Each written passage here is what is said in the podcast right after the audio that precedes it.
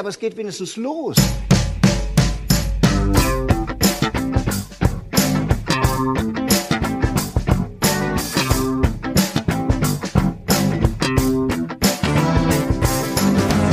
Bam, hallo, wir sind wieder da. Die Medienwoche ist zurück aus unserer erneuten Sommerpause. Mein Name ist Stefan Winterbauer von Media. Grüß Gott am anderen Ende der Leitung. Mein Christian Mayer von der Welt. Ja. Hallo. Ah. Ja, die zweite Sommerpause ist sowas wie das zweite Frühstück, oder? Ja, der zweite Frühling. Äh, Ich war ja noch mal in Urlaub. Wir waren am Gardasee, wie glaube ich jeder Deutsche.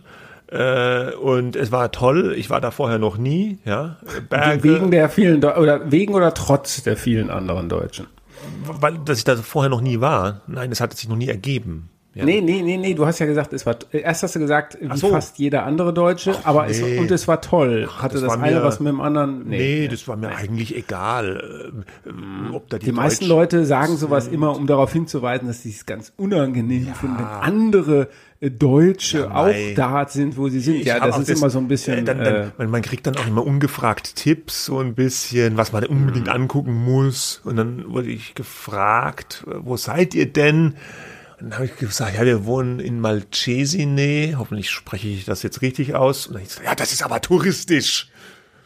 Das ist aber sehr, sehr, sehr touristisch. sehr Habt touristisch. ihr euch das gut überlegt? Und da habe ich aber gedacht, ja, gut, wir sind ja auch Touristen. Also insofern passt es ja. Irgendwie. ja, die, die Menschen wollen im Urlaub eine Fiktion leben, nämlich, dass sie in so einer Art Abenteuerurlaub sich befinden und, und Ortschaften entdecken, in denen alles super ist, Cafés, Restaurants, Authentisch. Bars, äh, so und trotzdem natürlich total ursprünglich und man kennt die Leute. Das sind auch ganz viele Einheimische. Ja, ja, Insider-Tipps. Genau. Und mit denen verstehen wir uns total gut. Die freuen sich jedes Jahr, wenn wir zurückkommen. Ja, die freuen sich. Nee, Ja. wir hatten eine, eine Airbnb-Wohnung, wie immer alles total anonym, äh, unkompliziert abgewickelt, möglichst ohne großen Kontakt zu den Vermietern. Und abends in die Pizzeria und gut war's. Nee, mir hat das gut gefallen da. Äh, man hat ja Berge und Wasser.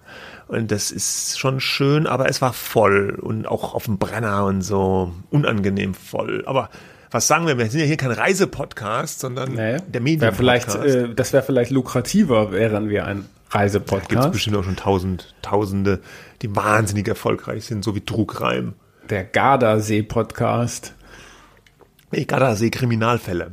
Gibt's Mhm. aber garantiert auch schon. Irgend so ein Kommissar Brunetti, der dann da rum ermittelt. Okay, wir Gut, schweifen während ab. du am Gardasee warst, ähm, habe ich. Halt, eins muss ich noch sagen. Oh, Entschuldigung. Liebe Hörerinnen und Hörer, falls es hier Geräusche gibt im Hintergrund, bei mir in meinem Aufnahmehaus äh, im Obergeschoss gibt es kleine Bauarbeiten. Der Fußboden wird abgeschliffen. Äh, also äh, es liegt nicht ausnahmsweise an ähm, äh, dilettantischer Tonqualität, ja, vielleicht auch, sondern der Handwerker ist da und der Handwerker, der arbeitet, darf man nicht unterbrechen. Deswegen bitte ich das zu entschuldigen. In dieser Folge äh, haben unsere Hörer schon mehr private Dinge erfahren von dir als, glaube ich, in Als 170 ihnen lieb Folgen davor. Ne? Ja, gut. das kann sein. Egal. Gut, also, während du also am Gardasee äh, Pizza gegessen hast, habe, habe ich gearbeitet. hab wirklich aber ich hatte Pizza davor gegessen, ja ja. Urlaub. Und unter anderem habe ich Reed Hastings getroffen, den mächtigen und einflussreichen Chef und Gründer von Netflix. Und da wollte ich noch mal kurz drauf, äh, kurz besprechen mit dir. Die haben jetzt angekündigt, also Anlass seines Besuchs in Berlin war die Eröffnung eines Büros. Ja, Büros weiter wichtig. Ja, man muss nicht immer da sein, aber man braucht halt eben eins. Sagt Wart ihr, habt ihr das Büro gesehen in Berlin? Ja, ja, ja, Und ist ganz normal. Ganz Nichts normal. Besonderes. Nix hip. Nee, groß, äh, mit Studio und Aufnahme und Versammlungs, also Wie schon Studio recht für- für großzügig. Filme oder ja, wie? Nee, nicht für Filme, aber so irgendwie mit, war so ein größerer Raum Podcasts. für irgendwelche, keine Ahnung, ich weiß es nicht. Äh, also schon sehr großzügig, äh, ja, aber keine so das, was wir kannten, so aus dieser Zeit, die Nuller und Zehner äh, Jahre vielleicht am Anfang noch. Google lädt ein zur Büroeröffnung und dann ist alles total, jeder Raum anders eingerichtet und total originell und bunt. Äh, Ich habe noch nicht mal einen Kicker gesehen, also ist, ist vorbei. Ja? vorbei. Mit Arbeitsatmosphäre. der Office-Kultur. Ja. Ähm, und selbst Reed Hastings, der ja ein Buch geschrieben hat, das heißt keine Regeln, ja, wo er gesagt, dass das ist ja diese berühmte Geschichte gewesen, dass es bei Netflix keine Urlaubsanträge gibt. Ne? Du kannst immer in Urlaub fahren, wann du willst, oder man sollte es, glaube ich, absprechen, aber du kannst dir so viel nehmen im Prinzip, wie du möchtest. Oder wie ja, du meinst, musst dass halt du dir leisten kannst, ohne gefeuert zu werden. Genau. Und ja klar, und gefeuert werden kann man ja auch quasi dauernd. Da haben sie den Genau. sogenannten Keeper-Test. Hast du das schon mal gehört? Ja, klar, weil ich, äh, was heißt klar, ich habe neulich mal irgend so einen Du Podcast. praktizierst das auch so? Ja? Nein, nein. Ich würde da durchfallen. Ich, ich, ich habe neulich einen Podcast gehört. Ich habe vergessen, Land of the Giants hieß das, glaube ich. Ich weiß gar nicht, Ah, ja. von wem das war. Da ging es um The Rise of Netflix so ein bisschen. Ja. Und da war das auch Thema, dieser Keeper-Test, wenn ich das richtig in Erinnerung habe, dass jede Führungskraft äh, immer geprüft wird, ob sie noch die beste Führungskraft für diesen Job ist. Und wenn nicht, wird sie sofort gefeuert. Ja, man soll sich dann irgendwie die Frage stellen, als Vorgesetzter dieser Führungskraft, so habe ich es in Erinnerung, ähm, wenn diese Person heute auf dich zukäme und sagen würde, ähm, Stefan, ich, ich, ich, äh, möchte kündigen, ja, würde man diese Person gehen lassen. Und wenn man sie Wenn man- gehen lassen würde, kann man sie auch gleich rausschmeißen. That's it. Ja. Ja. Ja, bisschen, ich finde es ein bisschen radikal, ehrlich gesagt. Ich weiß nicht. Ja, das ist ja auch der, der, die Absicht. Dieses, Ja, ja. Das ist ja auch ein bisschen Image äh, so von, von Hastings. und, und wer macht denn Ja, den. Keeper-Test mit dem Herrn Hastings? Das wurde er bestimmt schon ganz oft gefragt, oder? Habe ich ihn nicht, habe ich ihn jetzt nicht gefragt. Ich habe gefragt, wer, wie sein Nachfolger mal äh, sagen oder seine Nachfolgerin natürlich, ähm, wie, was die für Qualitäten mitbringen sollte. Da hat er, habe ich zweimal nachgefragt, hat er aber klar gesagt, er und sein Co-Chef Ted Sarandos, das ist der, der die Serien im Grunde äh, bestellt und die Filme und so weiter, die Inhalte also beaufsichtigt, die arbeiten seit 20 Jahren zusammen und das sehr gut. Und das soll so bleiben, seiner Meinung nach. Das soll bitte so bleiben und über Nachfolge, allein wahrscheinlich, wenn du das Wort Nachfolge in den Mund nimmst, bist du schon ein lame duck, ja. Ja, Aber gut. er ist ja immerhin der Gründer, hält auch, glaube ich, ein Prozent der Anteile, 260 Milliarden Börsenwert. Naja. ja gut, da kann man sich nicht beschweren. Wie war Gut. er denn so Ja. Menschlich? Äh, müde am Anfang, äh, weil der kam aus Istanbul, also aus den USA natürlich, Kalifornien, dann war er, glaube ich, zuerst in Istanbul, dann in Berlin, dann ging es weiter nach Mumbai, Indien. Ähm, er war so ein bisschen müde, aber ähm, hat, man konnte gut mit ihm reden. Ich habe auch am Tag drauf äh, mit ihm noch ein bisschen gesprochen über Verschiedenes und äh, ja, Ja, also du hast kein- gesagt, ihr wart zusammen beim Mittagessen, oder? ja, ja, das war so ein Mittagessen, da wo man so rumsteht und da haben wir uns unterhalten. Ach so, das, meistens mehrere ist das ja so, dabei, dass ja. Dann kamen nachher mehrere dazu. Das ist ja dann meistens äh, äh, interessant. Äh, Normalerweise, wir kennen das ja auch so irgendwie, wenn so CEOs irgendwie rumstehen, dann scharen sich die Leute um sie oder sie werden eben total alleine gelassen, weil jeder denkt, die wollen jetzt ihre Ruhe haben. Nein, gut, alleine Und, sind die eigentlich ja. nie. Die bekommen ja dann von ihren äh, Presseadjutanten auch immer irgendwie zugeführt. Dann. Zugeführt, ja, Ja. das kam dann später. Ja. Ah ja, okay. Kam aber auch, ja. Kam, kam, kam nachher auch. Ich ja, finde ja. diese, ich finde solche äh, Gespräche und Gelegenheiten immer unfassbar anstrengend. Mich stresst sowas immer. Ich hatte das aber lange nicht mehr. Du erinnerst dich, als wir zusammen mal auf der Battlesman Oh. Jahrespressekonferenz Oh, waren. da ist das Zuführen eine ganz hohe Kunst. Da wurde das Zuführen zu Gesprächspartnern zur Meisterschaft, möchte ich sagen, getrieben. Und da, das war mir ganz unangenehm. Thomas Rabe oder wer auch immer da Bertelsmann Nichts Chef gegen war. Bertelsmann, es ist ein super Konzern. Ein ich ganz liebe, klasse ich Konzern, liebe ja. diese Firma heiß und innig, aber an dem Abend wollte ich eigentlich nur noch ganz schnell wieder weg. Es war mir, es war dieser, dieses Ausmaß an Business Smalltalk, es war ein Overload an Business Smalltalk. Ja, und du denkst halt auch ständig, jetzt muss ich die entscheidenden Fragen stellen, was kann ich denn hier fragen? Und, und dann so, aber das, also so, um da auf Reed Hastings zurückzukommen, das war dann äh, halt entspannter auch als das äh, Interview, wo du ja genau weißt, ich habe jetzt eine halbe Stunde und da muss ich alles unterbringen, von den vielen Schulden, die Netflix hat, bis zu den ganzen Produktionen und, und äh, diesem Gaming und dann auch noch äh, sozusagen, äh, wo, wo, wo irgendwelche Folgen mal gelöscht worden sind wegen politischer Beschwerden aus Saudi-Arabien. Man muss alles Ach, in der halben? Stunde Haben die unterbringen. gelöscht? Habe ich gar nicht mitgekriegt. Ach, das gab's mal vor, vor zwei Jahren schon so einen Fall. Also das ist natürlich, ne, mit jeder Serie äh, die, die, und jedem Film, den die veröffentlichen, läufst du natürlich auch Gefahr, dass in irgendeinem Land dieser Welt und überall sind sie ja nun auch äh, zu, zu empfangen, wollte ich schon sagen, kann man das haben, gibt es natürlich irgendwelche politischen Regimes, die vielleicht sagen, ja, nee, das wollen wir jetzt aber äh, bitte schön nicht so haben. Das war damals eine Serie, eine, eine, so ein Comedian, in, aus den USA, der ähm, Saudi-Arabien kritisiert hat. Äh, mhm. Da war ja gerade dieser schreckliche Vorfall äh, mit dem Journalisten, der da umgebracht wurde mhm. in der Botschaft, ja.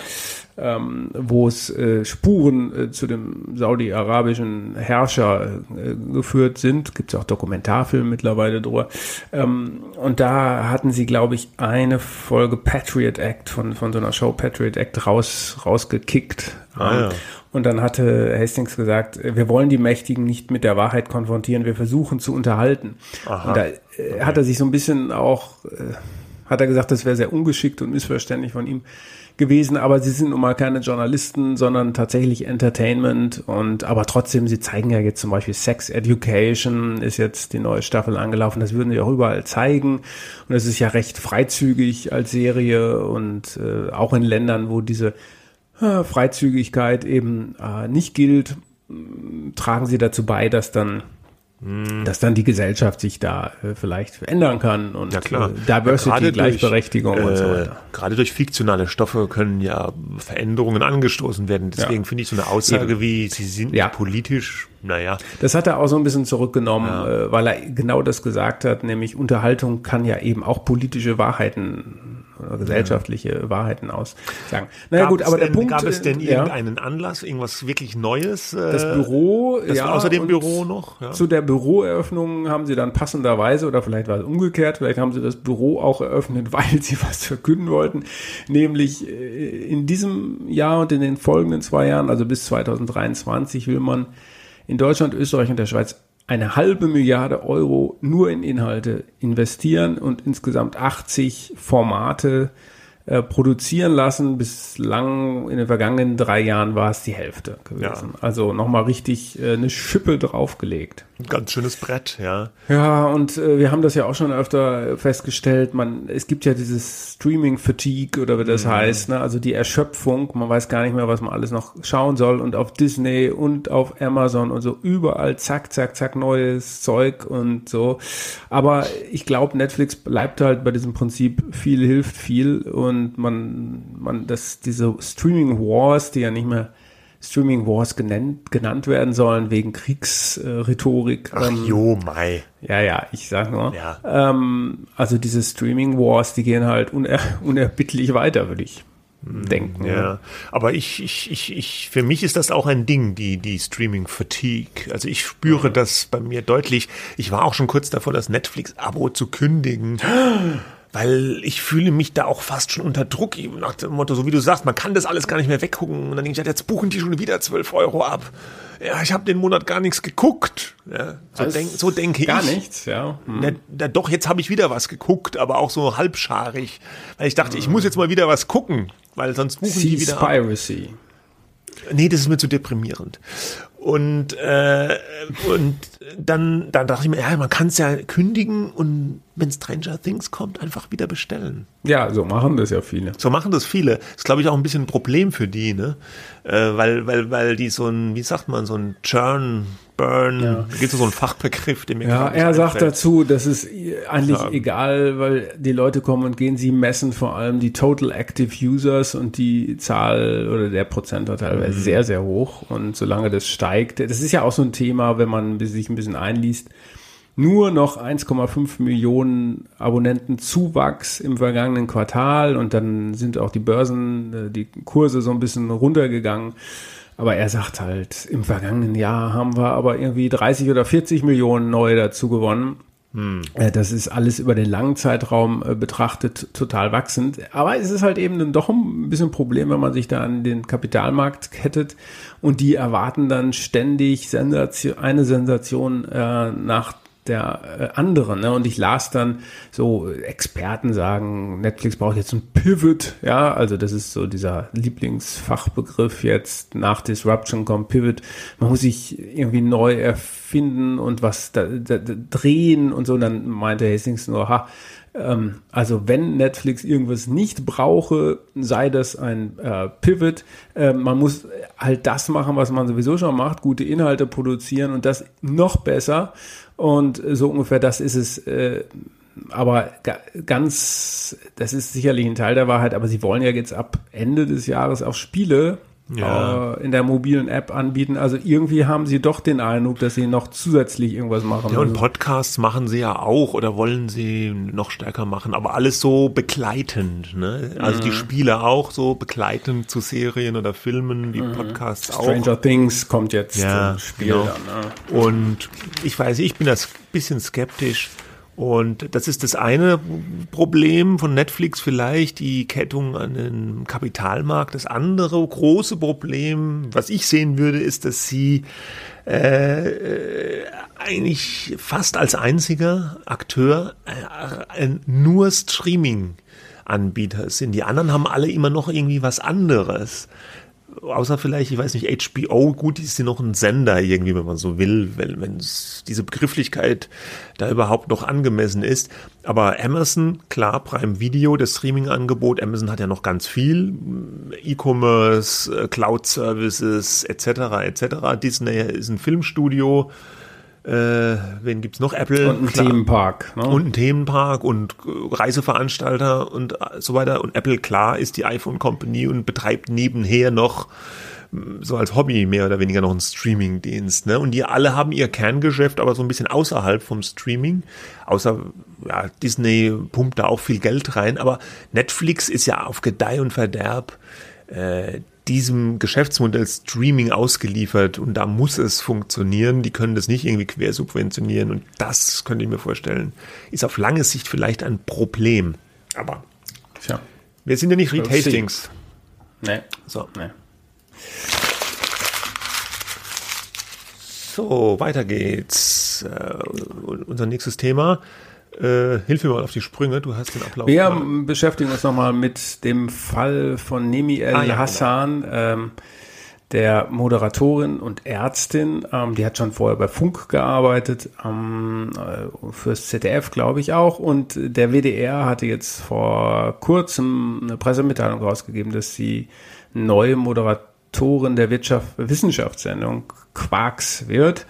Ähm, und direkt nach dieser ähm, Ankündigung gab es dann, glaube ich, zuerst bei Twitter äh, wurden so kursierten so Fotos von ihr, die im Jahr 2014 aufgenommen wurden. Dass diese Fotos oder dieses Foto zeigt sie ähm, äh, auf einer äh, Al-Quds-Demo in Berlin. Das ist also diese äh, Demo, wo ja vorwiegend antisemitische Parolen gerufen werden, israelfeindlich. Ähm, und ähm, sie hat darauf gesagt, ja, das ist sie auf diesem Foto vor ja, nunmehr sechs, sieben Jahren. Und sie sei da hingegangen, um Solidarität mit Palästina ähm, äh, dafür einzustehen und dafür äh, auf die Straße zu gehen. Ähm, und ihr sei das damals nicht so klar gewesen, was das eigentlich für eine Demo ist. Ja, ähm, äh, sie hatte dann gegenüber dem Spiegel gesagt, äh, diese Demo war ja aber auf jeden Fall das falsche Mittel gewesen. Das sage ich heute ganz klar. Ich habe nicht wegen einer antisemitischen Grundhaltung teilgenommen. Ich war einfach komplett unreflektiert und uninformiert. Ähm, sie trägt ähm, damals auf diesem Foto hat sie ein Kopftuch getragen, das trägt sie heute nicht mehr. So äh, will damit sagen, aber diese diese ähm, Information, die hat an einer Demo teilgenommen, die Demokraten und auch vor allem der öffentlich-rechtliche Rundfunk in keinem Fall gutheißen können, auch wenn natürlich viele Leute demonstrieren können für was auch immer. Ähm, aber in dem Fall ist das natürlich bedenklich äh, gewesen. Und der WDR hat dann gesagt, ähm, nach einer äh, kleinen Denkpause, wir setzen diese Zusammenarbeit erstmal aus ähm, und überlegen und prüfen diesen, diesen Fall. Ja, und dieser, diese Prüfung hält bis heute an. Ja, es war ja auch nicht nur die Demo, wenn ich es richtig gelesen habe. Das war der, der dieser, dieses das war Foto, der, was dann. Das war das Foto. Äh, es gab dann noch ein paar weitere Vorwürfe, unter anderem. Also sie hat äh, dann wohl an einem Poetry Slam, das muss auch um die gleiche Zeit gewesen sein, 2014 teilgenommen, wo sie einen Text vorgetragen hat, den man wohl zumindest als israelfeindlich interpretieren kann und hat auch wohl mehrmals eine Moschee in Hamburg besucht, die vom Verfassungsschutz beobachtet Die blaue Moschee. wurde, ne? genau. Das Ganze hat sie auch ausführlich dargelegt in einem Interview mit dem Spiegel, äh, was sie geführt hat, äh, nachdem diese Vorwürfe hochgekocht sind. Da hat sie diese Distanzierungen auch nochmal vorgenommen, hat auch gesagt, ich schäme mich für mein Verhalten damals und es sei alles total unreflektiert gewesen, war ja alles gar nicht bewusst was das für ein Umfeld äh, ist, diese Moschee, hätte die auch nur ganz selten besucht und äh, ja, und auch dieser Auftritt bei diesem Poetry Slam, das würde sie heute auch nicht mehr so machen, alles unreflektiert und so weiter. Und jetzt gibt's halt die große Diskussion, auch und vor allem in Medienkreisen, wie ist damit umzugehen. Die Frau hat na natürlich, muss man leider sagen, jetzt auch sehr viel Hass und Häme und Shitstorm in den sozialen Medien über sich ergehen lassen müssen, teils von Rechten, von Leuten, die sie da äh, verunglimpfen, auf teilweise auch üble Art und Weise. Ähm, es gab auf der anderen Seite aber auch Solidarisierungen mit Leuten aus dem medialen Komplex, mit Künstlern. Es gab einen, einen offenen Brief, den, glaube ich, 400 Personen des öffentlichen Lebens gezeichnet haben, mehr oder weniger prominente. Im Kopf habe ich noch Igor Levit, der Pianist und Großtwitterer, äh, Caroline Emke, Autorin, und Jakob, Jakob Augstein, Augstein, hat auch ja. unterzeichnet. Die haben sich da sehr solidarisiert mit der äh, Nemi El Hassan, haben gesagt, das ist ganz schlimm, was man jetzt mit dieser Frau hier macht und die wird hier äh, ja an den Pranger gestellt und äh, das soll man mal bitte sein lassen, weil die hat sich ja distanziert. Ja, So, es hieß dann sogar an einer Stelle, jetzt, ja. mm, ja, und es hieß dann an einer Stelle, diese Aufregung gäbe es nur wegen Cancel Culture von muslimischen Frauen. Ja, das sei Cancel Culture gegenüber muslimischen Frauen. Ich dachte eigentlich immer, äh, genau aus dieser Richtung würde behauptet, es gäbe keine Cancel Ja. Culture. Aber gut. ähm, ja, und das, ähm, Und ja, das da- bringt da, uns natürlich äh, zu der da Frage. Sind wir jetzt? Und ja, da sind wir, ja. Und dann gab es noch, das ist nicht ganz unwichtig, also vorangetrieben, muss man auch sagen, hat die Berichterstattung, glaube ich, die Bild auch mit dieser Demo, die haben da großflächig darüber berichtet und die Bild hat auch vor kurzem jetzt nochmal nachgelegt mit einem Artikel, äh, wo drin stand, dass äh, El Frau El Hassan auch ähm, anti-israelische, antisemitische Inhalte auf Instagram geliked hat. Da kann man die ja auch so liken mit so einem Herzchen, ja. Und diese Likes hat sie aber zwischenzeitlich auch wieder entfernt und diese äh, Likes datieren aber auch auf jüngere Daten. Also das letzte war wohl, äh, wenn ich das dem Bildbericht korrekt entnommen habe, im September noch. Ja, um das nochmal ein bisschen zu konkretisieren, was Bild da geschrieben hat, bei einem Beitrag ging es wohl um den Ausbruch palästinensischer Insassen aus einem israelischen Gefängnis, äh, der da in diesem äh, Posting gefeiert wurde. Dafür habe es ein Like gegeben. Darunter seien unter diesen Ausbrechern seien aber auch Islamist, islamistische Terroristen gewesen. Und es hätte ein Posting gegeben, wo der Boykott israelischer Produkte gefordert wurde. Ja, von dieser Und wie gesagt, Organisation, dieser, äh, wie heißt die nochmal? BDS. BDS, Boykott. Boykott, Divest, Sanction. Ja, genau. Und das ist so eine Organisation, die sagt nach dem Motto, äh, ich sage mal, kauft nicht beim Israeli, ja. Mhm. Äh, und die wird schon als, ja, klar antisemitisch eingestuft, diese Organisation. So, ähm, ja, jetzt äh, kann man sich natürlich, äh, finde ich, leicht machen und sagen, ähm, das war 2014 diese Demo ähm, und Likes, ähm, das hatten wir ja schon in anderen Fällen, ist ein bisschen was, wo man sagen kann, was, wie viel ist ein Like, wie, wie schwer wiegt äh, sowas, ne? Haben wir auch, mhm. äh, in, haben wir auch schon mal bei diesem Fall gesehen mit diesem Bundeswehroffizier, ne? Erinnerst du dich noch, ja, der ja. irgendwas geliked hatte bei Instagram und dann fiel ihm das nachher auf die Füße. Ähm, klar, es sind Indizien äh, und genau deswegen muss das genauso wie bei jeder anderen Person überprüft werden vom WDR, ähm, denke ich. Persönlich bin ich ja im Grunde um jeden Menschen froh, der vielleicht so ein bisschen sich in eine radikale äh, Richtung entwickelt äh, hat in jüngeren Jahren, der dann danach sagt, äh, war keine gute Idee, war scheiße, ja. Mhm. Und da können wir als, als Gesellschaft natürlich auch nicht sagen, nee, das tut mir leid, du warst jetzt dabei und das war's dann für mhm. dich für immer. Ähm, Finde ich, kann man so nicht sehen. Und äh, trotzdem darf man es auch nicht relativieren. Ja, äh, klar, jetzt kann man natürlich sowas auch machen, wie wenn das jetzt jemand gewesen wäre, der auf einer Demonstration von Holocaust-Leugnern gewesen wäre. Äh, ganz so weit ist das ja teilweise dann auch gar nicht äh, entfernt, aber nur von der anderen Ecke, ähm, äh, würden wir das verzeihen können. Ne? Also ich meine, das ist so eine gesellschaftliche Debatte, die ja immer wieder jetzt in letzter Zeit hochkommt. Alles, was du jemals getan oder gemacht hast, wenn du plötzlich dann in irgendeiner Weise in der Öffentlichkeit stehst, musst du dich dafür rechtfertigen. Und es ist am Ende ja auch richtig äh, so, ja, das ist ja keine Nichtigkeit.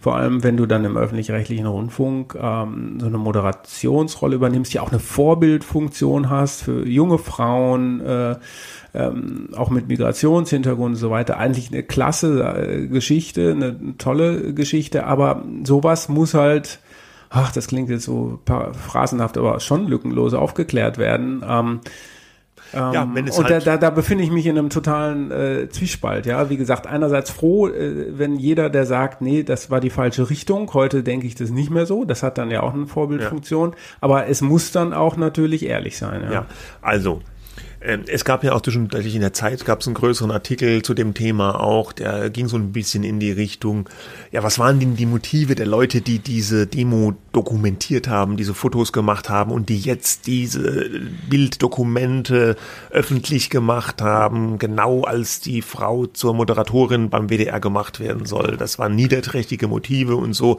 die kämen auch aus einer rechten Ecke und so weiter. Das mag sein, aber nichtsdestotrotz, auch wenn es niedere Motive sind, muss man die Sache dann trotzdem als Fakt äh, anschauen, ja, und gucken, ist es relevant, ist es äh, wichtig und ist es richtig, dass darüber berichtet wird, dass sie damals an dieser Demo teilgenommen hat? Ich finde ja, weil aus den Gründen, die du schon genannt hast. Sie hat eine Vorbildfunktion, das ist eine, äh, ja, WDR-Moderation ist schon eine herausgehobene Rolle im öffentlich-rechtlichen Rundfunk. Äh, und wenn so jemand mal bei so einer radikalen Demonstration aufgetreten ist und noch diese anderen Berührungspunkte, sage ich jetzt mal, hatte, ist es eine relevante Information. Jetzt hat sie sich dazu verhalten, sie hat sich davon distanziert, hat gesagt, ja, ich schäme mich für mein Verhalten, ich sehe das heute ganz anders. Das finde ich ist dann auch wiederum legitim. Das ist sozusagen eine Art äh, ja, Läuterung, die man da dokumentiert. Ich habe das früher falsch gesehen, falsch gemacht, heute bin ich anders. Und da finde ich, muss die Gesellschaft und die mediale Öffentlichkeit auch ja, was heißt verzeihen können, aber muss das akzeptieren können, man muss das annehmen, dass jemand sich ändert. Das, ein Beispiel fällt mir ein, jetzt von deinem Arbeitgeber, äh, äh der frühere Weltchefredakteur Thomas Schmidt, ja, oder Schmied, mhm. Schmidt, Schmied, äh, äh, der, der, der war auch mal, ich sag mal, linksradikal äh, zu Zeiten der, der Studentenunruhen in, in Frankfurt. Ja, war er mit Cohn-Bendit und Joschka Fischer ist er um die Häuser gezogen und hat irgendwie so sich in linksradikalen, muss man wirklich sagen, Gruppierungen rumgetrieben und äh, dann auch Texte veröffentlicht, wo der Mann heute auch sagt, das waren fürchterliche Texte, würde ich heute niemals mehr machen. Ja. Jetzt äh, muss die Frau El Hassan natürlich jetzt nicht irgendwie Chefredakteurin einer konservativen Tageszeitung werden oder einer äh, liberal-konservativen Tageszeitung, wie auch immer. Ich will damit nur sagen, Leute aus jedem Spektrum oder man kann sich ändern. Ja, man kann auch Dinge, die man früher gerade als junger Mensch gemacht hat, heute anders sehen und dann äh, muss es, glaube ich, auch eine Bereitschaft geben, das zu akzeptieren mhm. und dass man das dann ad acta legt und sagt, ja, okay, ja. Aber, jetzt kommt das Aber, kommt ja dann oft, was ich deswegen äh, in dem Fall so irritierend finde, sind diese Likes, auch wenn es nur Likes sind, an Anführungsstrichen, weil die so neu sind. Das hat mich irritiert. Ja, weil wenn, wenn sie sich davon so losgesagt hat und äh, das alles abgelegt hat, warum dann diese Likes? Und jetzt kann man natürlich sagen, okay, ja, das macht man leichtfertig. Das glaube ich aber nicht. Das kann ich mir nicht vorstellen bei jemandem, der wie Sie bei einer Redaktion wie Funk arbeitet, die ja komplett rein digital unterwegs sind und die das praktisch aufgesogen haben, die, die müssen das, also die Leute, die da bei Funk arbeiten, die wissen, dass ein Like eine Bedeutung haben kann und dass es einen Effekt haben kann. Deswegen löscht die die ja jetzt auch wieder. Und da hätte ich gerne nochmal eine Aussage von ihr gehabt, äh, warum sie diese Sachen geliked hat. Habe ich jetzt bisher öffentlich nichts dazu gefunden. Hast du was? Nee, ich glaube, sie hat glaub ich auch nicht. noch nicht gibt's dazu eingelassen. Das, das, ist jetzt so ein bisschen der aktuelle Stand ja, eigentlich. Und das finde ich, war, glaube, mh, der, das ja. finde ich, das ist das, was mich daran irritiert und wo ich mir sagen müsste, äh, ob man jetzt ob die Öffentlichkeit, das ist jetzt groß gesagt, da verzeihen kann oder das akzeptieren kann, ich weiß es nicht. Da fehlt mir jetzt so ein bisschen nochmal ein Kommentar von ihr. Und der WDR, der prüft jetzt, das finde ich schon richtig, wie die vorgehen, dass sie sagen, ja, Moment, halt, wir prüfen das, wir nehmen uns die Zeit, äh, diesen Fall nochmal genau anzuschauen, weil es sind schwerwiegende Vorwürfe, aber wir wollen da jetzt auch nicht den Stab über der Frau sofort brechen, sondern gucken uns das an. Aber was will der WDR denn jetzt machen? Das liegt jetzt alles so auf dem Tisch und man weiß nicht so recht, was man damit am anfangen Ende, soll. Am Ende läuft es wahrscheinlich dann doch irgendwo auf eine Gesinnungsprüfung hinaus, Ja, was das ist ja natürlich schreckliches- keine gute, das ist ganz das fürchterlich. Ist das, genau, das Gesinnungsprüfung? ja, ja sicher, aber du ja. kannst nur sagen, du hast da diese Likes gehabt, dann kann man dann wieder sagen, ja, war habe ich nicht richtig hingeguckt, war ein Fehler. Das ist jetzt alles Spekulation, Ja, ja. Ne? aber es gibt in dem Sinne ja sicherlich wird es sowas nicht geben, niemals. Außer du hast Unterlagen gehört zu dieser oder jener Organisation, die dieses oder jenes tun. Ne? Also wie auch immer. Also ich hatte so ein bisschen aus dem WDR gehört, eigentlich war man auf dieser Schiene, äh, die du ja eben auch beschrieben hast. Man muss da äh, auch verzeihen können, Jugendsünden, äh, alles schlecht, aber mh, es gibt da halt auch so eine Art Chance für jeden äh, zu sagen, nee, ich sehe das heute anders und kann auch viel Gutes bewirken, äh, auch durch, gerade durch diese Vergangenheit, ne, mal sehr positiv gewendet. Aber diese neuen Geschichten äh, werfen da schon ein komisches Licht drauf und es ist, glaube ich, im Augenblick, so wie du sagst, da ist noch eine sozusagen Erklärung, ähm, ja, eine Fällig. ausführlichere Erklärung fällig, ähm, auch wenn das natürlich, ja, das ist Aber halt alles irgendwie Man kann sich nicht Geschichte, vorstellen, wie die befriedigend ausfallen soll. Und der WDR ist so ein bisschen jetzt in auch einer Zwickmühle, egal was sie entscheiden werden, von der jeweils anderen Seite wird es Haue geben. Da kann man sich relativ sicher sein. So Wenn sie jetzt aus. sagen, Frau El Hassan moderiert Quarks, dann werden die Gegner von ihr sagen, so unfassbar, ja, Linksfunk, äh, antisemitisch, bla bla. Wenn sie sagen, will, nein, die Vorwürfe sind zu schwer, äh, sie darf das nicht moderieren, dann werden die Befürworter von ihr, äh, die- die auf ihrer Seite stehen, ja, äh, Cancel Culture gegen Frauen und muslimisch, äh, rassistisch und so weiter, alles. Also der Sender ist jetzt in einer ganz blöden Situation. Ich bin, wollte diese Entscheidung bei denen jetzt nicht treffen müssen. Tja, aber sie wird getroffen werden müssen und wir berichten dann darüber. Genau. So. Ja, wir hatten einen anderen, so einen etwas kleineren Aufreger ähm, Es gab auch bereits in der vergangenen Woche. Du hast das alles verpasst, ja? Äh, Ein bisschen habe ich's deine mitgekriegt. Renovierungsarbeiten. Nee, auch auf auch äh, am Gardasee gab's Internet. Ja. Leider oder zum Glück. Ja. Also es ging um ähm, die Wahlarena der ARD vor allem, ja, also die ganzen Wahlformate. Ich bin ja auch jetzt, einerseits fand ich das ja gut, dass es äh, die alle gab, aber das war schon atemberaubend, dass jeden Abend irgendeiner der Kandidaten oder in, in Duos oder Triellen äh, auf dem Fernsehschirm zu sehen war. Gestern Abend nun Noch das war- war große ein Siebenkampf. Showdown, ja, der große Siebenkampf.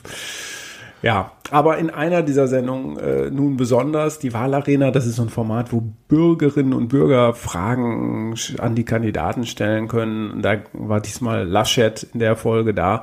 Da ähm, wurde er dann ähm, unter anderem von einer jungen Klimaaktivistin gefragt, eben zu seiner Klimapolitik.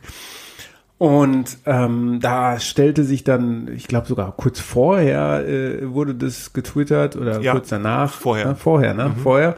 Ähm, da gab es dann ein, eine Twitterei. Hier, diese junge Klimaaktivistin äh, ist äh, in der Wahlarena äh, und, und stellt harte Fragen an Armin Laschet, ja, und dann antwortete die junge Frau, ich glaube 15 ist sie, ähm, äh, ja, und dank eures Trainings ähm, äh, kann ich ihn jetzt fertig machen.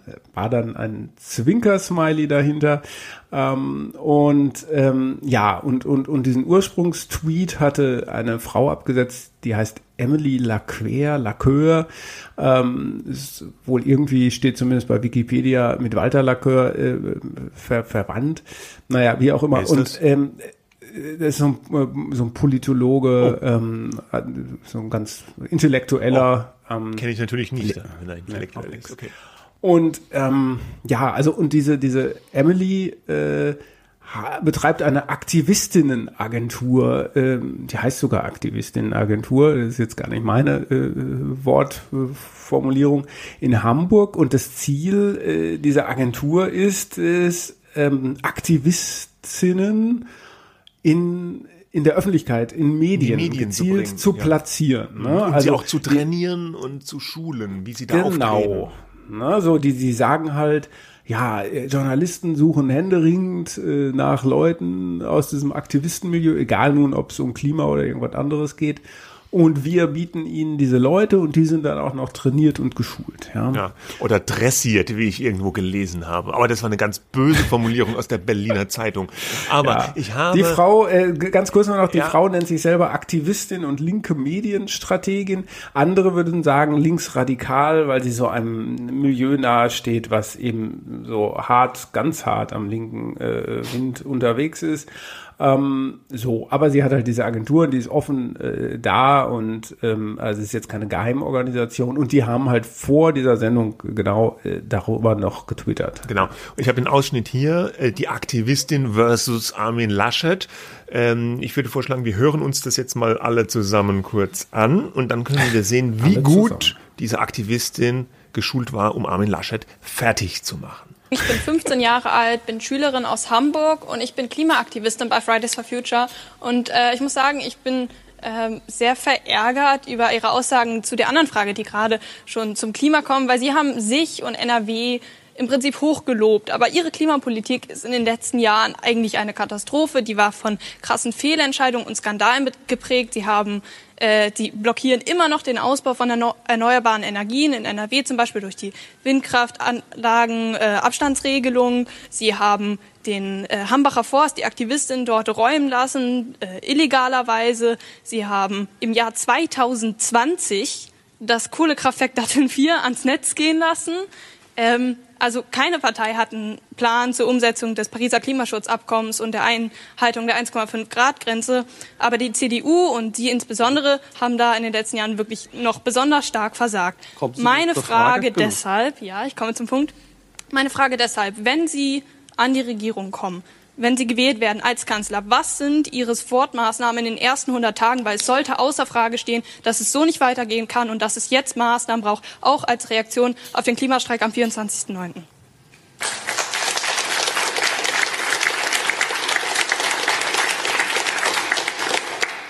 Also ich hatte ja eben auf die Klimafrage schon einiges geantwortet, was in diesem Jahrzehnt passieren muss.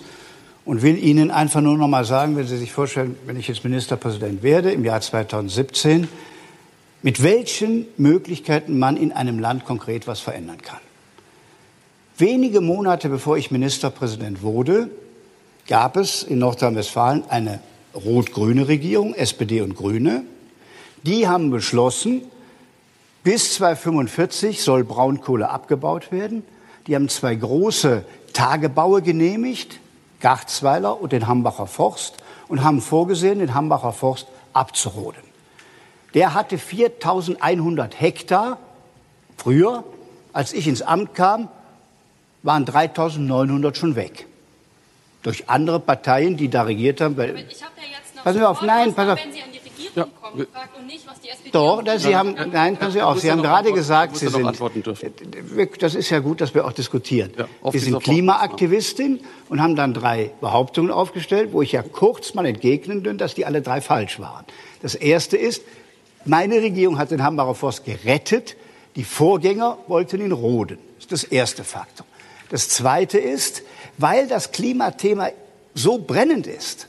Ich habe Anfang der 90er Jahre Al Gore gelesen, der uns das damals schon gesagt hat. Weil das so brennend ist, muss etwas passieren.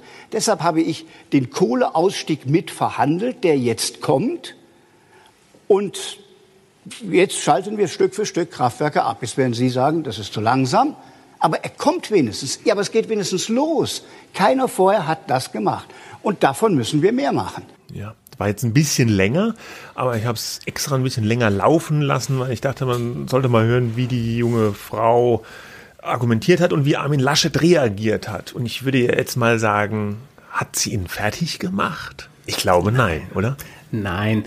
Ähm, das ist ja mit dem Fertigmachen äh, gut. Ich, Ja, das vielleicht wurde mir dann auch gemeint. Das, na, ja, ja, ja, das wurde mir dann auch irgendwie, glaube ich, auf Twitter. Ich glaube Stefan Niggemeier oder jemand. Ja, hast du nicht den Zwinker Smiley gesehen? Ja, hallo Stefan, ich habe ihn gesehen. Also der andere Stefan Niggemeier. ja. Aber trotzdem, ähm, jetzt mal völlig losgelöst von der Performance in dieser Sendung, finde ich die Wortwahl schon interessant. Ja, äh, ich kann auch irgendwas schreiben und ein Zwinker-Smiley dahinter setzen ähm, und dann sagen, ah, ist ja nicht so gemeint. Ja, aber natürlich geht es da und diese, äh, dieser Hintergrund dieser Agenturgründerin legt das auch nahe, geht es irgendwie schon um Fertigmachen. Ja, die, ich finde, die junge Frau hat da ihre Frage gut gestellt. Das war Ah, ja mal ein. Statement. Ging. Nein, nein, es war, ein, es war, ein, sie hat das gut vorgetragen, sagen wir mal so. Ne? Man Vorgetragen. hat schon gemerkt, dass es Äh, ja aufgeregt war. Ja, sie hat es aber gut vorgetragen, hat's aber es war ja mehr ein Statement, Ja, ja, ja, genau. und gar keine Frage. Und ich Ja. habe diese Wahlarena so verstanden, äh, dass da äh, Bürger Fragen stellen, ja. Und dann kann man sagen, warum schaltet ihr eigentlich nicht noch schneller die Kohlekraftwerke ab oder warum macht ihr nicht dieses oder jenes? Hat sie aber nicht. Sie hatte erstmal so ein quasi so ein Statement vorgelesen ähm, oder vorgetragen, äh, um erstmal einen Punkt zu machen und dann zu sagen, warum sind, warum ist ihre Politik Was, so schlecht? Genau, was die Ja. CDU aus Sicht der Klimaaktivisten äh, alles falsch gemacht hat. Aber damit bedienen die sich ja, die Bürger oder die Aktivisten, Aktivistinnen, ja auch ein bisschen den Mitteln der Politik, ne? Die ja, häufig auch in Talkshows nicht erstmal auf die Frage antworten, sondern erstmal sagen, was sie sagen genau. wollen. Ja, ja, das ist ja auch, ich finde das jetzt alles nicht schlimm und Ja. ich, mir geht es jetzt um Gottes Willen nicht um äh, die äh, Schülerin, äh, die steht, äh, die ist da, äh, hat ihre Überzeugung und die soll sie auch äußern. Ich glaube, es gibt auch einen durchaus substanziellen Teil der Bevölkerung, ich sehe das ja auch an, an unserer Schule und überall anders, wo die jungen Leute das sehr, sehr bewegt und äh, das wollen die natürlich von der Politik einfordern, selbst wenn sie noch gar nicht wählen dürfen. Alles richtig. Was mich halt bei der Sache gestört hat, war diese Instrumentalisierung, die es da ja im Hintergrund dann eben und im Vordergrund auf Twitter dann eben doch schon gab. Da gibt's eine Agentur, die trainiert die und brüstet sich dann damit, ja. Ich finde, jeder kann sich gerne trainieren lassen und sich selbst optimieren, um dann in einem Battle äh, für seine Überzeugung einzustehen. Darum äh, geht's mir nicht. Nur, ähm, ich finde das ein bisschen befremdlich, dass eine Agentur dann sagt, hier, wir schulen diese Aktivistinnen und platzieren die dann in den Medien. Ähm, da hat der NDR dann auch ganz schnell oder halbwegs schnell geantwortet, äh, niemand kann bei uns jemanden in die Sendung platzieren. Ich glaube, so ein bisschen ist es eben doch äh, so, die suchen dann halt irgendwie nach äh, Personen, die für bestimmte Themen da äh, Zunder bieten können. Also Ja, ich glaube, äh, wenn ich es richtig ja. gesehen habe, man konnte sich ja da bewerben bei dieser Wahlarena Ja, mit. Fragen und offenbar hatte sich die junge Frau beworben mit einer Frage und wurde dann ausgewählt. Und wenn ich es richtig verstanden habe, fand die Schulung dann statt, nachdem sie praktisch ausgesucht wurde. Bin mir nicht ganz sicher, aber ich meine, so hätte ich das auf Twitter Der rekonstruiert. Großteil der Teilnehmer äh, wurde nicht äh, sozusagen über Bewerbung rekrutiert, sondern von Infratest DIMAP, diesem Ja, Meinungsforschungsinstitut. Und nur ein kleinerer Teil kam dann über Bewerbungen da rein. Wie auch immer, sie hat sich offenbar gut beworben und alles. Was ähm, ich ahne nur, dass es da oder ich äh, habe so die Vermutung, dass es da schon eine Form der Instrumentalisierung gibt, dass er sagt, wir müssen hier unsere Position durchdrücken und wir platzieren denn die Leute da. Ich, ich glaube, Redaktionen sollten am Ende solche äh, Hilfestellungen eigentlich nicht in Anspruch nehmen. Die, Nee, aber da weiß ja. man, also äh, zumindest offiziell ist nicht bekannt, dass der NDR jetzt Nein, diese Agentur da war. Also es war nicht so, dass der Nein, NDR aber zu die- der Aktivistinnen-Agentur gegangen ist und gesagt hat, bringt Nee, uns, doch mal, eine, bringt uns Ja, doch mal eine junge Aktivistin, die den Laschet fertig macht. Vielleicht so 15 und Ja, so Hamburg. war's, so war's wohl nee, nicht. Es gab kein Profiling, nein, das stimmt. Und wie gesagt, auch schon zur Einleitung, man muss das jetzt nicht alles äh, höher äh, aufhängen, als es irgendwie nötig ist. Äh, das, äh, und trotzdem befremdet mich ähm, so ein bisschen was dabei. Ja, Ähm, ich glaube, jeder sollte die Möglichkeit haben, in solchen Sendungen aufzutreten, äh, wenn er einen guten Punkt äh, hat, ja, und auch wenn er mal nicht so einen guten Punkt hat. Ähm, aber so diese, die- diese Verbindung da zu, zu diesem ja doch linksextremeren Milieu, die befremdet mich dann eben Ja, schon doch ein bisschen. Und dass die dann sich damit brüsten, Ja, quasi, ja, wir halt- haben die da und trainiert und ja. Aber das ging, da ging der Schuss doch, fand ich, ein bisschen nach hinten los, oder? Weil die Aktivistinnen-Agentur hat sich ja so gebrüstet, dass äh, der Laschet da gegrillt wird von der perfekt geschulten Aktivistin. Und dann wurde er ja aber gar nicht so richtig gegrillt, sondern also ich als Zuschauer fand, dass er das ganz gut pariert hat und äh, ihr da ganz gut den Wind aus den Segeln genommen hat, sogar in dem Punkt, ja. Und äh, sich dann da zu sagen, guck mal, wie das toll gelaufen ist, fände ich jetzt auf Seiten, wenn ich auf Seiten der Aktivistinnen-Agentur stehen würde, würde ich mir sagen, hm, naja, lief, weiß nicht, ob Ja. das so gut also je länger ich drüber rede, ich habe mir da natürlich vorher auch schon Gedanken gemacht, desto mehr sehe ich eigentlich, da muss man jetzt schon gar nicht, weiß nicht, was jetzt äh, der äh, Frau da auf, äh, auf Twitter äh, widerfahren ist und ob es da irgendwelchen Hate gab, gab es wahrscheinlich, Ja, hoffentlich leider, nicht. aber- ähm, aber äh, ich hatte ja auch ein paar Fragen dann an die Frau Lacquer, Lacquer, weiß nicht, wie sie sich ausspricht, ähm, geschickt. Und äh, habe aber keine Antwort äh, bekommen. Pff, wahrscheinlich denkt sie sich, der Springer-Typ, ja, der, der kann mich mal, der will mich ja auch nur fertig machen, ja. Aber mich interessiert das trotzdem schon sozusagen, was dieses, das ist ja, es ist kein Non, es ist ein Non-Profit-Verein, ja, sagen sie jedenfalls. Und ich nehme ich auch mal an, dass es so ist.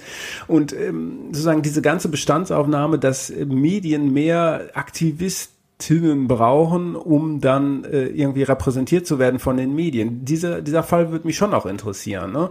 Ähm, brauchen Medien sowas? Äh, sind die zu, nehmen die immer dieselben Menschen ähm, und zu wenig äh, von, von äh, zu wenig Vielfalt und was weiß ich. Ja. Dieser Punkt, den finde ich schon interessant. Ja, aber das ist ein Punkt, ja der schon lange äh, diskutiert wird ja. immer, ne? Ja, immer ja, die gleichen das Gesichter immer noch. Talkshows, immer noch. Ja. Und ja. heute ist es ja auch so, du brauchst eine Aktivistin, rufen so bei Luisa Neubauer an.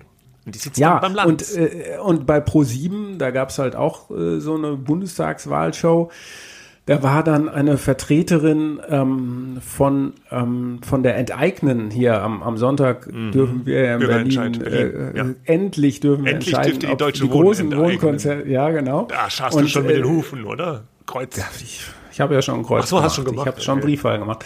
Und äh, äh, da die ähm, sozusagen die Sprecherin dieser Initiative war dann in dieser Pro7-Show und er sagte, und, und da gab es auch so eine Verbindung zu eben dieser Agentur. Äh, und da sagte der Sprecher von Pro7 auch nur ganz ruhig und sachlich, naja, also ich meine, wenn man zu dem Thema Wohnen debattieren möchte und eine Stimme haben möchte aus diesem Lager enteignen, dann kommt man ganz schnell auf die Frau, da braucht man keine Agentur dafür. Und da hat er ja nun auch mal recht. Ne? Ja, ja, klar. Ja. Es, und die in Medien greifen halt auch oft auf Leute zu, wo sie genau wissen, die können ihre Position vor der Kamera unfallfrei vertreten. Das, das, das ist halt nun mal so. Und dann gibt's welche, und dann weiß man, diese Person, die war schon in so und so viel Talkshows, die sagt ungefähr das und das, laden wir die ein. Ne? Und das hat natürlich den Effekt, dass öfters mal die gleichen Gesichter irgendwo sitzen und das zu durchbrechen und immer wieder mal auch neue Leute, neue Gesichter mit vielleicht frischen Perspektiven zu bringen. Ja, das ist ein ongoing process. Es ist nicht immer ganz einfach, aber vielleicht wird sich manchmal zu wenig bemüht. Ich will auch gar nicht mal in Abrede stellen, dass vielleicht so eine Aktivistinnenagentur da sogar einen gewissen Beitrag dazu leisten kann. Ich finde es ja auch nicht schlimm, wenn eine Aktivistin in so einer Sendung sitzt und eine Frage an Armin Laschet stellt. Ich habe die ganze Aufregung um diesen Fall hier gar nicht so richtig nachvollziehen können. Ja. Weil die hat da ihre Frage gestellt, die ist halt von Friday for Future. Ja, wurde die jetzt geschult? Also so mega geschult kam die mir nicht vor in diesem Ausschnitt. Und Laschet hat darauf geantwortet. Ich sehe da jetzt nicht so ein Riesenproblem. Gut, der Urlaub hat dich Der hat mich milde gemacht.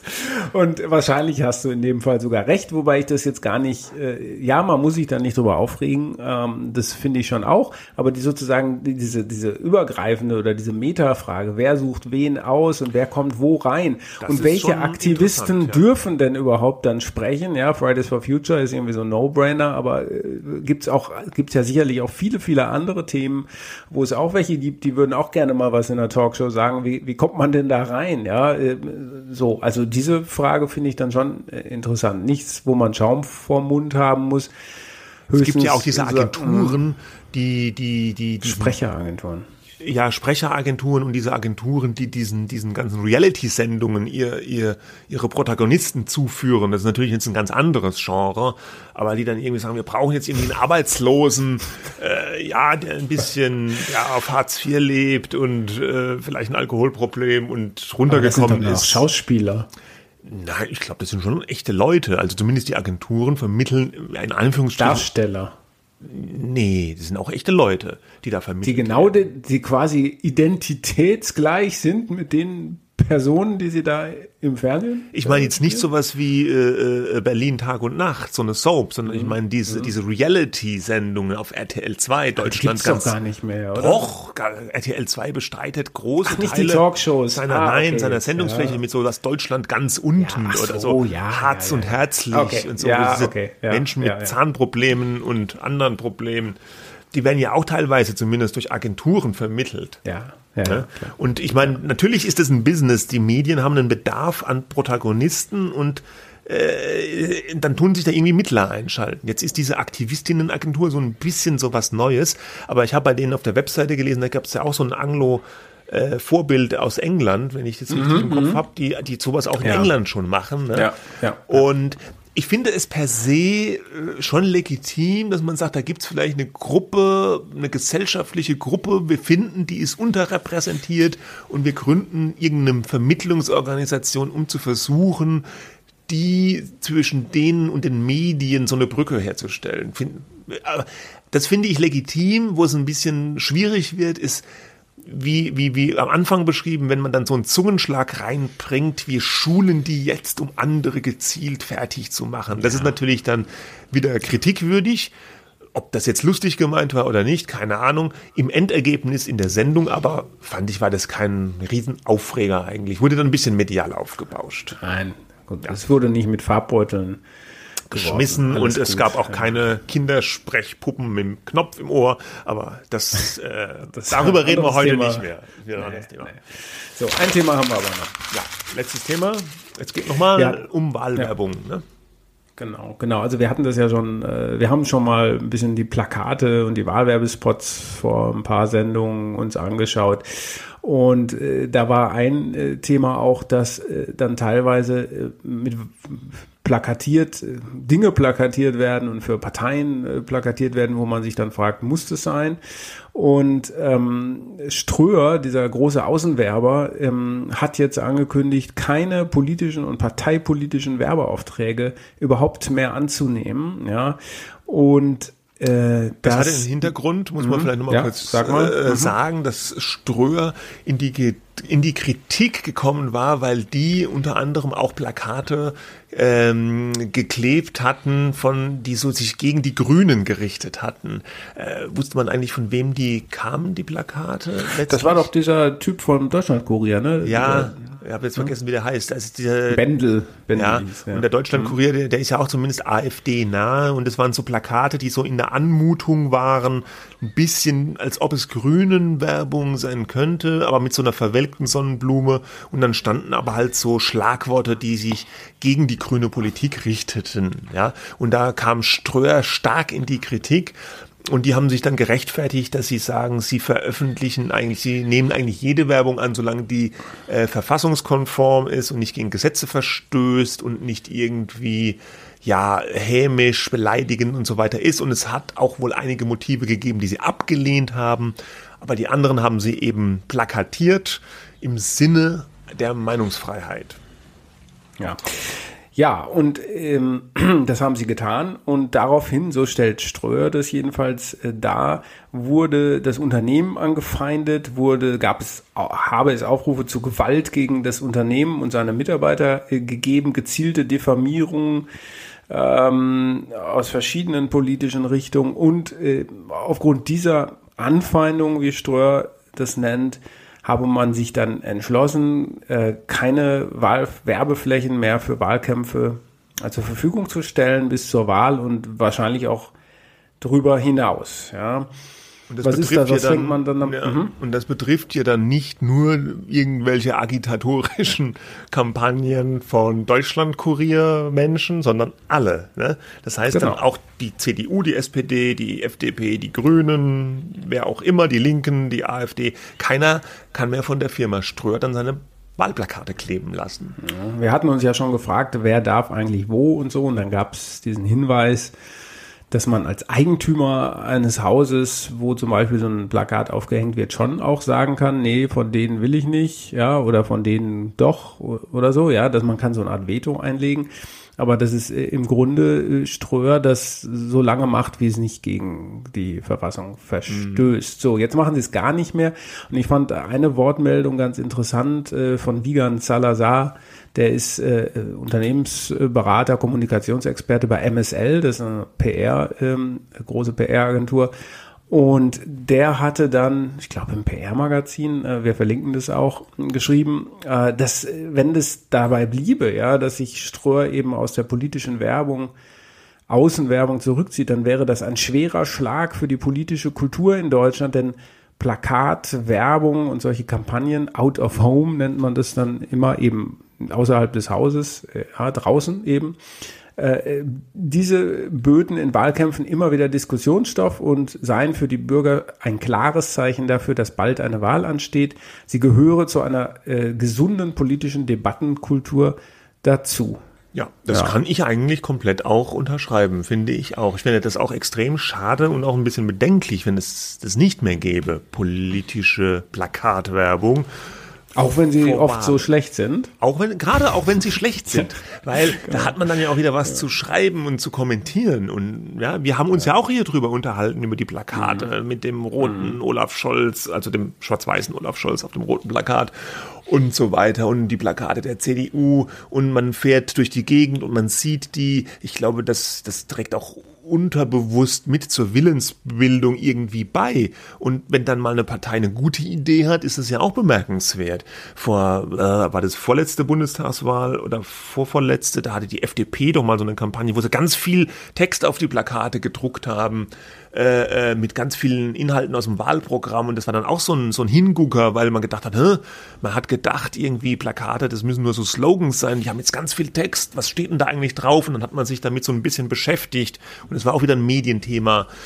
Und sowas würde dann fehlen. Ja, oder man sagt, das sind aber jetzt ganz bescheuerte Plakate, wie können die sowas machen? Und den Spruch, den gab es schon letztes Jahr.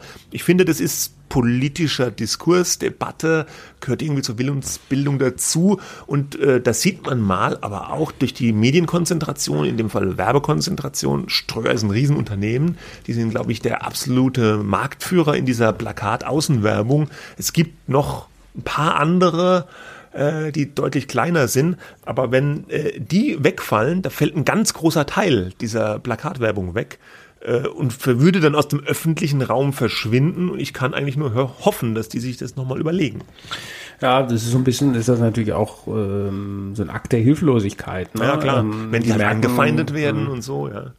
Und dann sagen sie, ne, dann halt eben keiner, ja, und das ist, ähm, ja, ist schon tatsächlich ein ist ein Problem, wie sehr Oder die Politik ein, hm? müsste die Unternehmen verpflichten, dass sie das, äh, ich glaube, die Medien, die Hörfunk- und TV-Medien sind ja auch, soweit ich weiß, verpflichtet, Wahlwerbung zu senden. Ja, aber man könnte natürlich sagen, nur Parteien dürfen das, äh, das machen. Das könnte man sagen. Nicht ja. irgendwelche nicht anderen irgendwelche Organisationen, Organisationen ja, die nun ja. negatives Campaigning machen oder so. Ja, aber es braucht halt einfach Regeln und ich glaube, mehr oder weniger sagt Ströer das auch. Wahrscheinlich wollen die damit gar nicht aufhören.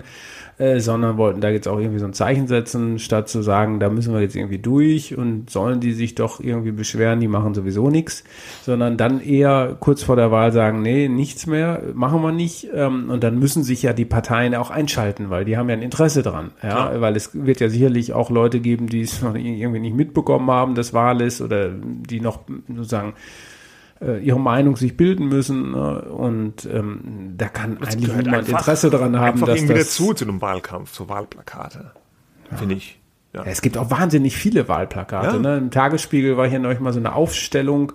Äh, es waren ein paar tausend, glaube ich, je nach Parteigröße äh, von diesen großen Plakaten in Berlin.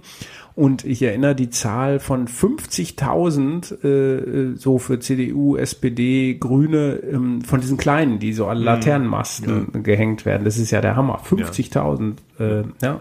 Ja.